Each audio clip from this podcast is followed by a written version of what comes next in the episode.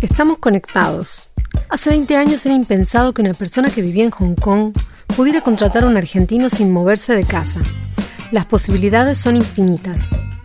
La pandemia demostró que el mercado laboral remoto tiene un alcance global. Con un celular y una buena conexión podemos dar clases, mostrar nuestro emprendimiento y hasta conseguir trabajo como electricista. Pero ¿por dónde empezamos? ¿Cómo hacemos para no perdernos en el mar de la red? Mi nombre es Ana Daneri y en este podcast te contamos las claves para conseguir trabajo por Internet. Estás escuchando La Gaceta Podcast.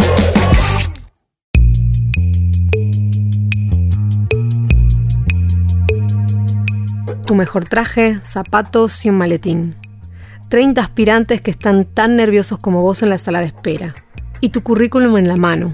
¿Cómo cambió el trabajo 2.0? Hace algunos años el empleo o buscar trabajo se hacía de una manera más tradicional o de una forma más personalizada en cuanto a acercarse a las organizaciones y entregar los currículum de manera física. Entonces no había globalización en redes sociales, no había tantas plataformas y las personas todavía no tenían un acceso tan comprensible a internet y el manejo que hoy en día pues el 99% de la población tiene en el manejo de las redes sociales no solamente a través de su móvil sino desde el computador.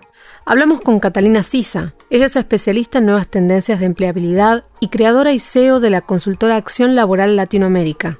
Entonces, eh, las personas que buscaban empleo se dirigían a las compañías directamente sin saber inclusive si ahí estaban buscando personas en los cargos. Hoy en día, la manera de buscar trabajo eh, no es tan directa, hay un porcentaje muy, muy, muy bajito de llevar la hoja de vida directamente o el currículum directamente a las compañías. Hoy en día ya tenemos plataformas eh, y a través de las plataformas desde el celular o desde el móvil gestionamos absolutamente todo.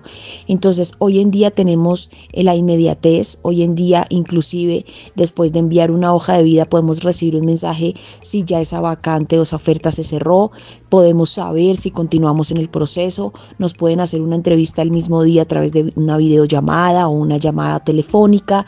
Entonces, eh, buscar empleo ha tenido una, una transición y un avance impresionante eh, desde la tecnología y este año sobre todo ha sido una inmensa transformación eh, a través de, las organizaciones que han tenido que adaptarse al trabajo en casa, entonces las videollamadas y, y esto se ha vuelto algo del día a día. Hoy en día Internet juega un papel sumamente importante en la búsqueda de empleo, no solamente en las plataformas, sino que también hay aplicaciones desde el celular donde se pueden ver todos estos procesos de inscripción en las plataformas. Uno de los puntos puntos claves será entonces la inscripción eh, en las plataformas. Buscar empleo, el primer canal donde vamos a empezar a, buscar empleo, pues claramente va a ser a través de la web o de internet. Entonces, en el mundo laboral existen plataformas de diversas eh, líneas. Algunos son headhunters, otros son bolsas de empleo privadas,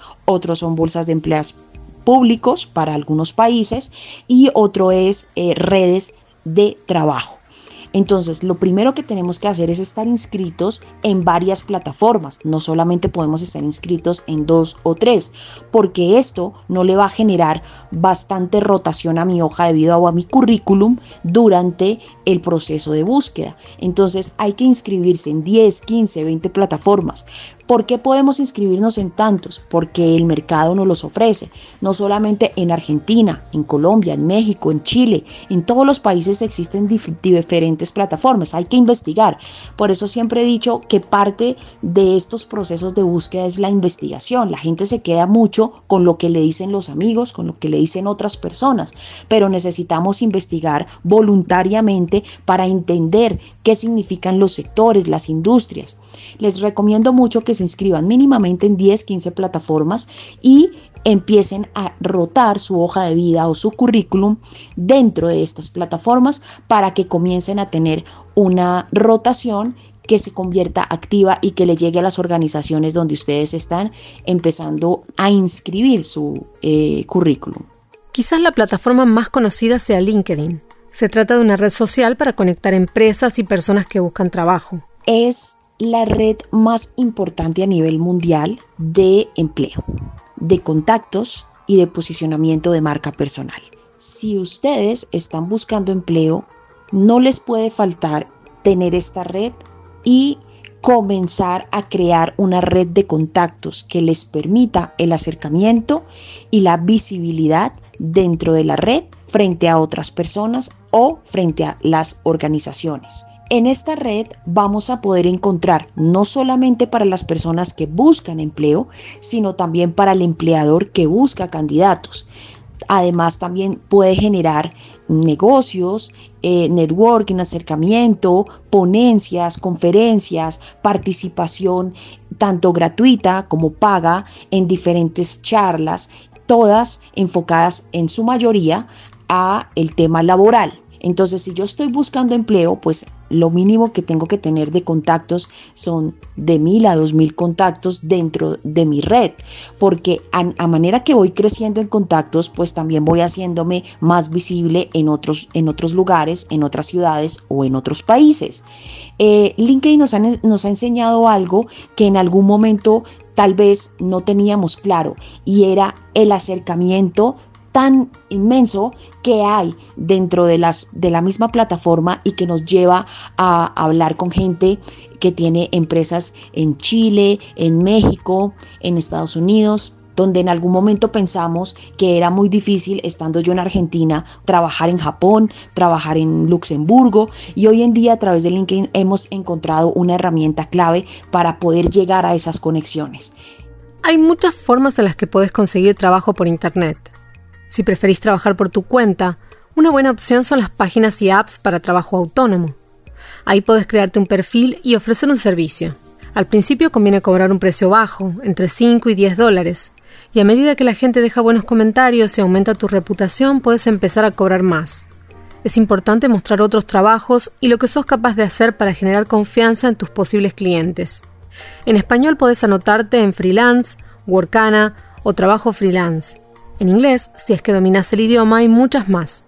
Está Guru, Fiverr, Upwork, Malt, People per Work y Speedlancer. Si lo que tenés para ofrecer es un oficio como jardinería, plomería, electricista o limpieza, hay varias opciones también. Officium, Mil Usos, Oficios, Class App Oficios, y son solo algunas de las muchas aplicaciones que puedes encontrar en la Play Store y que funcionan parecido a Rappi o Pedidos Ya. Te creas una cuenta, ofreces tus servicios y la gente puede solicitarlos de acuerdo a la zona y a tu reputación. Un bonus para escritores o redactores. Los periodistas y escritores de novelas pasan decenas de horas haciendo entrevistas, y muchos de ellos no tienen tiempo para transcribir estas charlas. Pero gracias a Internet, enviar un archivo digital de audio a través del correo electrónico es muy simple, y lo único que tendrás que hacer es escuchar bien, escribirlo y volver a mandarlo. Es de hecho una de las mejores y más fáciles maneras de ganar dinero real por Internet. Puedes probar en VerbalLink. La plataforma está en inglés, pero se puede aplicar para transcribir textos en español o en más de 200 idiomas. Solo tenés que mandar tu CV y una carta contando quién sos. Y necesitarías lo mínimo. Unos buenos auriculares, conocimientos de Microsoft Word y conexión a Internet, por supuesto. Para los escritores que quieran vivir de sus letras de manera independiente, existe también una forma de cobrar por palabras escritas. La página Text Broker está en español y permite conectar a quienes necesiten textos para sus proyectos con escritores que puedan redactarlos. Lo importante, en definitiva, es no bajar los brazos, insistir y aprovechar todas las herramientas que nos da la web. Creo que buscar empleo es todo un arte se le suman bastantes factores para lograr unos resultados sumamente exitosos. Y yo lo hablo desde las investigaciones que hemos venido trabajando y desde los indicadores que demuestran que a partir de generar unos factores y unas herramientas, las personas logran finalmente encontrar sus trabajos y ser sobre todo personas que llaman la atención de las organizaciones. Así que lo más importante para la persona que busca empleo es que comience a adaptarse a las nuevas tecnologías, que maneje muy bien Internet, que maneje muy bien las plataformas y que comprenda todos estos canales que nos ofrece la tecnología, donde seguramente recibirán eh, eh, con los días unos muy buenos resultados si se tiene un manejo adecuado de los, de los canales y de las metodologías. Esperamos que te hayan servido estos consejos. Vamos a estar compartiendo más tips en nuestros podcasts de la Gaceta. También puedes visitar la página web del diario para conocer nuestros shows y mantenerte informado. Y no te olvides de dejarnos tus comentarios para futuras ediciones. Esto fue La Gaceta Podcast.